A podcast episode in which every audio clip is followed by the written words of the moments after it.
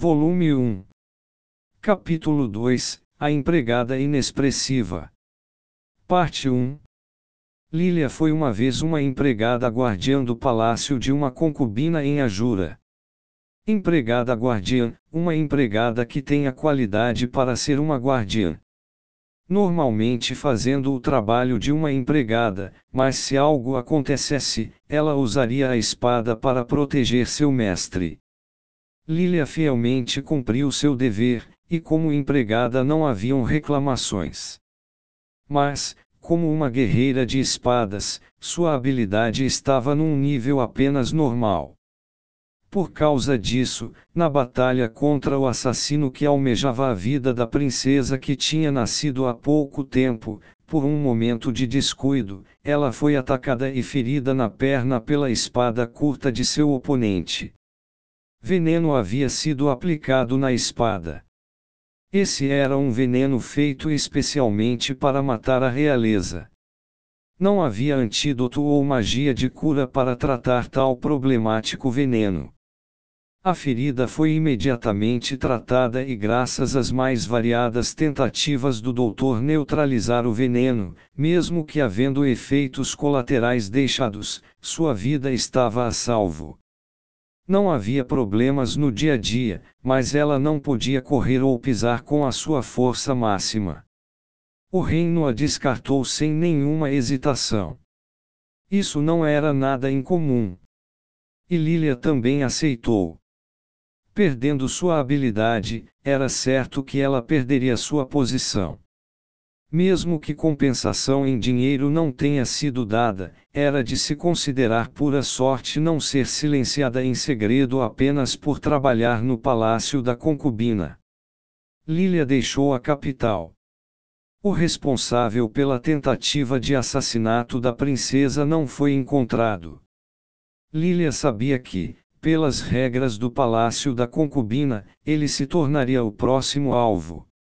Ou talvez, o reino propositalmente deixou Lilia sair para assim atrair o mandante do assassinato. Ela sempre se perguntou por que, ela que não tinha um passado foi aceita no palácio da concubina, e agora ela finalmente entendia o porquê. Eles queriam contratar apenas empregadas que podiam ser usadas e então descartadas. Não importava como, mas para sua própria segurança, ela tinha que deixar a capital para o mais longe e o mais rápido possível. Mesmo que o reino a tratasse como uma isca, já que não lhe foram dadas nenhuma ordem, como tal não havia razões para protegê-la. E ela não possuía nenhum pensamento de completar essa tarefa por lealdade. Indo de carruagem em carruagem e chegando a Fedor, a distante terra da fronteira que tinha vastas terras agrícolas. Além da cidade de Aroei no coração deste lugar, onde vivia o governante, havia apenas campos de trigo extremamente vastos, um lugar quieto. Lilia pretendia arrumar trabalho aqui, mas por culpa de sua perna, não conseguia encontrar um trabalho baseado em força física. Era possível ensinar manejo de espadas, mas era melhor ser contratada como uma empregada. Por o salário ser maior. Naquele lugar, o número destes que podem brandir e ensinar a arte das espadas era enorme, mas as chances de encontrar uma empregada que havia sido completamente ensinada a lidar com as tarefas de casa eram comparativamente mais escassas. O salário aumenta onde há menos competição. Mas ser contratada pelo governante de Fedor ou qualquer outro nobre de alta classe era perigoso. As pessoas daquele nível definitivamente possuíam laços com o rei. Se eles soubessem que ela era uma empregada que trabalhou no palácio da concubina, haveria a possibilidade de ela ser tratada como uma ferramenta política. E em relação a isso Lilia queria ficar o mais longe possível. Ela não queria ver aquele tipo de situação onde ela quase perdeu a vida outra vez. Mesmo que fosse um pouco ruim para a princesa, Lilia esperava ficar longe das disputas por poder da realeza. Mas se o seu salário fosse muito baixo, o dinheiro mandado para sua família não seria o suficiente. Tentar encontrar um trabalho seguro e um salário garantido não era fácil. Parte 2 Depois de vagar para todo lado por um mês, Lilia se deparou com uma nota de anúncio. No vilarejo de Buina, em Fedor, um cavaleiro de baixa classe estava procurando por uma empregada. E acima disso, a nota dizia que seria dada prioridade especial para quem soubesse cuidar de crianças e tivesse experiência como parteira. Buina era um pequeno vilarejo na borda de Fedor.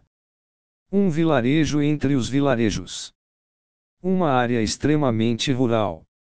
Mesmo que isso bem inconveniente, esse era o lugar que ela procurava.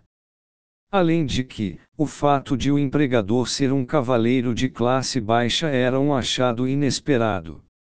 Mas mais importante que isso, ela teve uma boa impressão do nome do empregador. Paul Greirat. De Lilia. O filho de um nobre que certo dia repentinamente invadiu o dúdio onde Lilia estava aprendendo esgrima.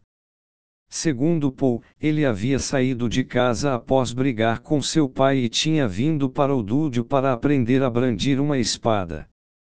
E como ele também tinha praticado esgrima em sua casa, mesmo que um estilo diferente, ele a superou depois de não muito tempo. Para Lilia, isso não era algo interessante, mas ela havia entendido que não possuía talento, e assim desistiu. Paul, que esbanjava um enorme talento, deixou o Dúdio após cometer um erro. Ele deixou apenas uma frase para Lilia: Eu me tornarei um aventureiro. Um homem igual a uma tempestade. Esse adeus já havia sido dado há sete anos atrás. E ele na verdade se tornou um cavaleiro e se casou. Embora ela não soubesse que tipo de dificuldades ele tenha passado em sua vida, nas memórias de Lilia, Paul não era um cara mau. Se ela falasse sobre seus problemas, ele certamente iria ajudá-la. Se isso não funcionasse, então ela usaria alguns eventos do passado. Tinha algumas coisinhas que ela poderia usar para negociar. Lilia decidiu isso e partiu em direção ao povoado de Buina. Paul contratou Lilia sem grande alarde. Parecia que sua esposa Zenite estava prestes a dar à luz, e ele estava bastante ansioso. Lilia tinha sido exemplarmente instruída como uma parteira para o nascimento da princesa. E além do mais, ela era alguém a quem Paul conhecia, assim como suas origens. Lilia foi recebida com calorosas boas-vindas. Seu salário era maior do que ela esperava, e assim seu desejo também foi realizado. Parte 3 A criança nasceu. Não houve nenhuma complicação no parto ou algum incidente inesperado. Foi do mesmo modo que ela havia treinado no palácio da concubina. Sem problemas. O parto foi um grande sucesso. Exceto pelo fato do bebê não ter chorado ao nascer. Lilia nesse momento começou a suar frio. O bebê expeliu os fluidos amnióticos imediatamente após nascer, mas ele meramente levantou sua cabeça sem nenhuma emoção e não fez nenhum barulho. Sua face inexpressiva fazia-se pensar num recém-nascido morto. Lilia examinou o bebê, e sentiu o seu coração pulsando. Ele também respirava. Mas ele simplesmente não chorava. Lilia lembrou-se das palavras de sua senpai no palácio. Bebês que não choram ao nascer normalmente têm complicações. No instante em que ela pensou nisso. Ah, ah. O bebê olhou para ela e murmurou algo sonolentamente. Lilia relaxou após ouvir aquilo. Mesmo que não houvesse provas concretas, ela sentiu que não havia problema algum. O nome dessa criança seria Rudeus.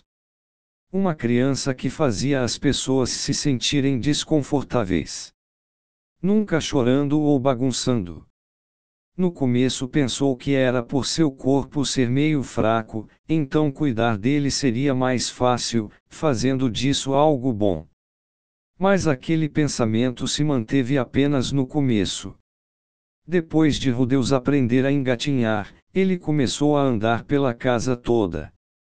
Por toda a casa.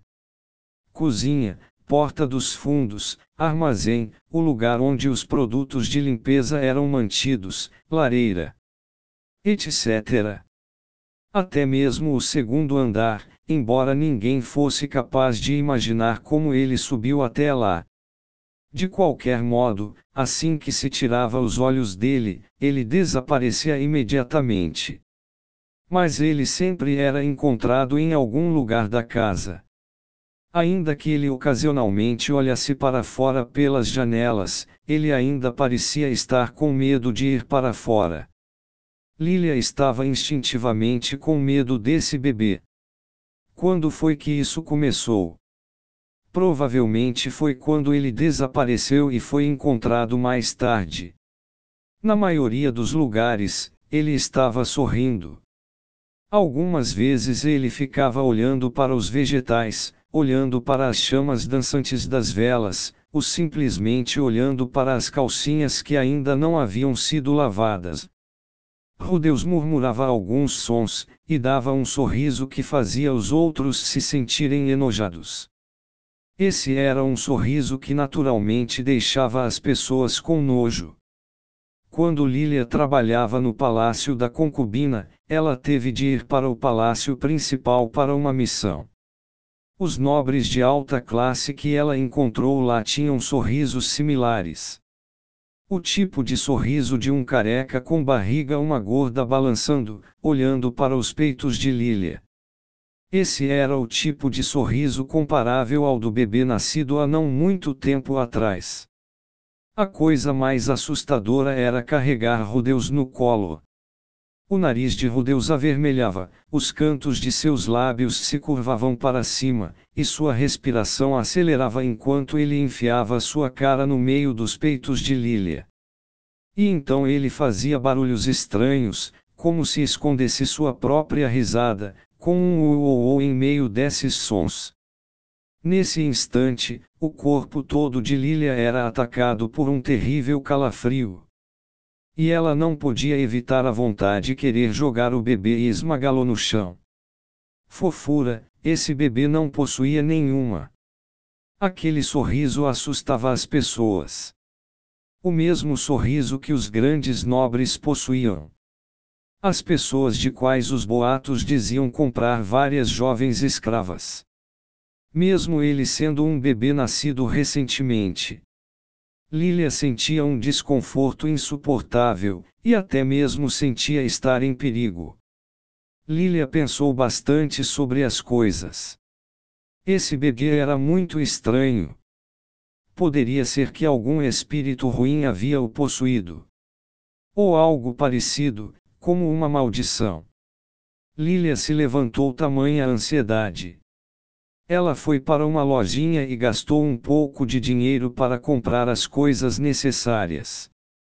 Quando os Greirats foram dormir, ela fez um ritual caseiro para expulsar maus espíritos.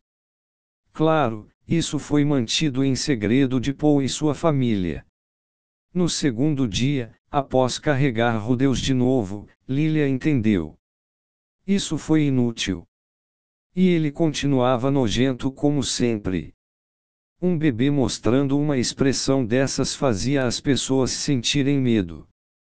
Zenith disse: Quando eu dou de mamar, ele fica lambendo. Isso tinha se tornado um caso sério. Mesmo que Paul não tivesse nenhum autocontrole em relação a mulheres, ele não era assim tão nojento. Essa coisa de hereditariedade era muito estranha. Lilia outra vez se lembrou. Ela tinha ouvido uma história no palácio. Num longo tempo atrás, um príncipe de Ajura foi possuído por um demônio. Para reviver aquele demônio, ele rastejava erroneamente toda noite. E quando uma empregada que não sabia de nada o abraçou naquele momento, o príncipe usou um punhal que estava escondido atrás de sua cintura para perfurar o coração daquela pessoa, assim a matando. Aquilo era muito assustador. Será que Rudeus é algo parecido com aquilo? Não tinha erro. Ele era aquele tipo de demônio. Ele ainda é inofensivo por enquanto, mas um dia ele despertará, e enquanto todo mundo estiver dormindo, ele irá, um por um. Ah! Eu me decidi muito rápido. Apenas me decidi demasiadamente rápido. Eu não deveria ter aceitado esse trabalho. Eu serei atacada cedo ou tarde. Lilia era uma pessoa que acreditava seriamente nesse tipo de coisa. Parte 4 No começo do segundo ano, ela continuava com medo dele. Ela não sabia quando isso havia começado. Mas os movimentos imprevisíveis de Rudeus começaram a mudar.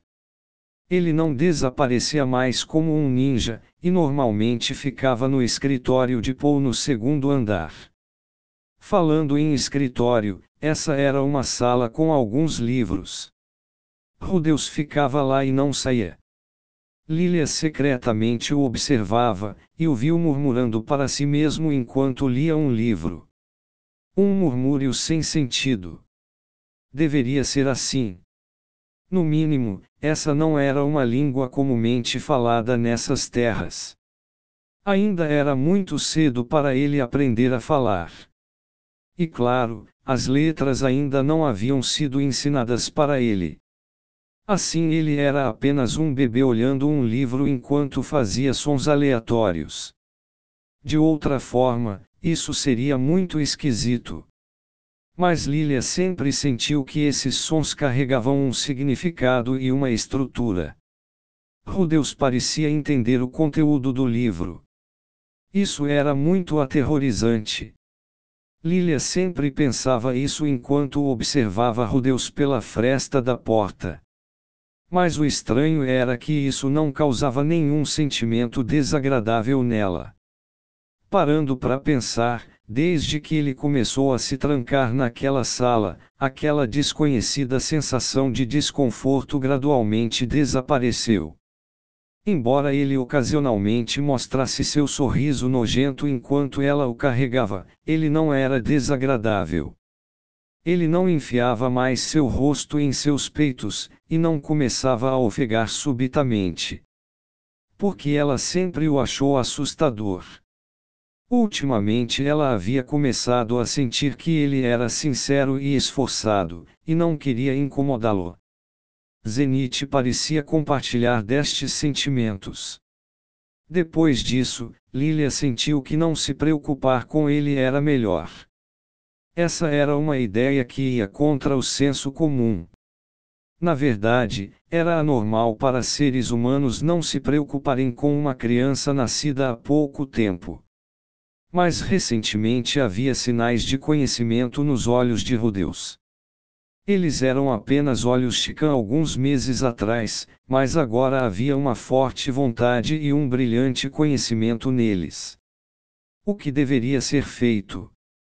Mesmo que ela possuísse o conhecimento para cuidar de crianças, Lilia, que não tinha experiência, achou difícil julgar. Ela não conseguia lembrar se foi sua senpai no palácio da concubina ou sua mãe em sua cidade natal que disse isto, mas não existia uma forma correta de se criar uma criança. Pelo menos ela não se sentia mais enojada, desconfortável ou aterrorizada. Então ela decidiu que era melhor não perturbá-lo. Afinal, isso poderia fazer com que ele voltasse a ser como era antes.